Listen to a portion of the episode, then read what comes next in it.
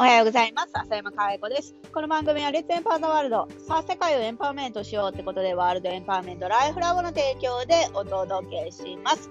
えー、今日のテーマは、えー、七種のゴンベさんからいただいた質問にお答えします。えー、イギリスに住んでいたことがあり、イギリス文化が好きで帰国してからいろいろ勉強しています。えイギリス文化を学んで楽しく感じていることを英国王室や在日大使館に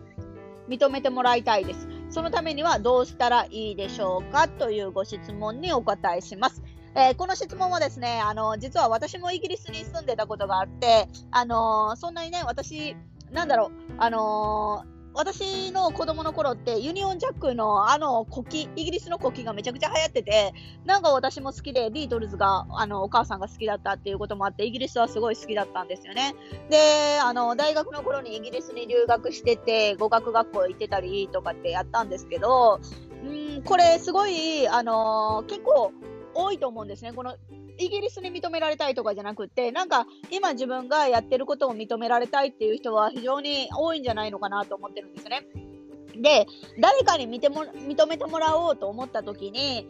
うん、一つ考えないとダメなのは、なんかこう、やり方が、あの、あるわけじゃないっていう。これが正しいやり方があるっていうわけじゃなくって、やり方は100万通りあるから、自分で見出していく必要はあるんだけど、やっぱりそこに、あの、認められたいんだったら認められたいっていうゴールがあって、そこに逆算した時に誰とつながればいいかとか、どういうところのコミュニティ入ってたらいいかとか、そういうところを自分で生み出せる力があるかどうかっていうことの方が、えー、非常に大事かなと思います。だからやっぱり、なんか下から積み上げていって、なんかやるべきこと、やるべきことっていうか、今やってることをあのやってたらそこに行くっていう時代はもうそんな時代じゃないので、必ず、えー、イギリス王室とかイギリスのね、在日大使館に認められたいんだったら、そことあのつながっている人たちとつながるっていうことが必要になってくるわけじゃないですか。だから、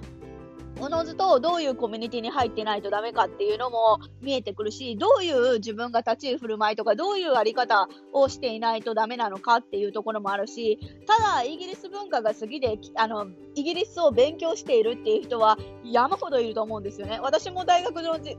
代は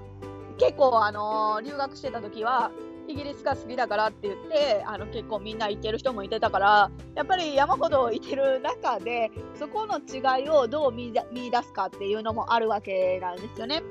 だから、どの分野で、どの分野に精通してて、その専門分野が、え、どういうことに活かせるのかとか、そういうところをちゃんと、あのー、分かってるかどうかですね。あの、やっぱり自分しか見えていないと自分が全てだと思っちゃうし、自分がやってることが一番だって思っちゃいますから、あの、厳しいかもしれませんけど、認めてもらうにはそれなりの何かをやってないとダメっていうことになるわけですよね。だから自分がやってることが何に精通してて、誰のためになるのか、何のためにやってんのかっていうところが明確に語れたら、あとはつながる相手を考えれば、それだけでいいんじゃないのかなと思っております。なんで、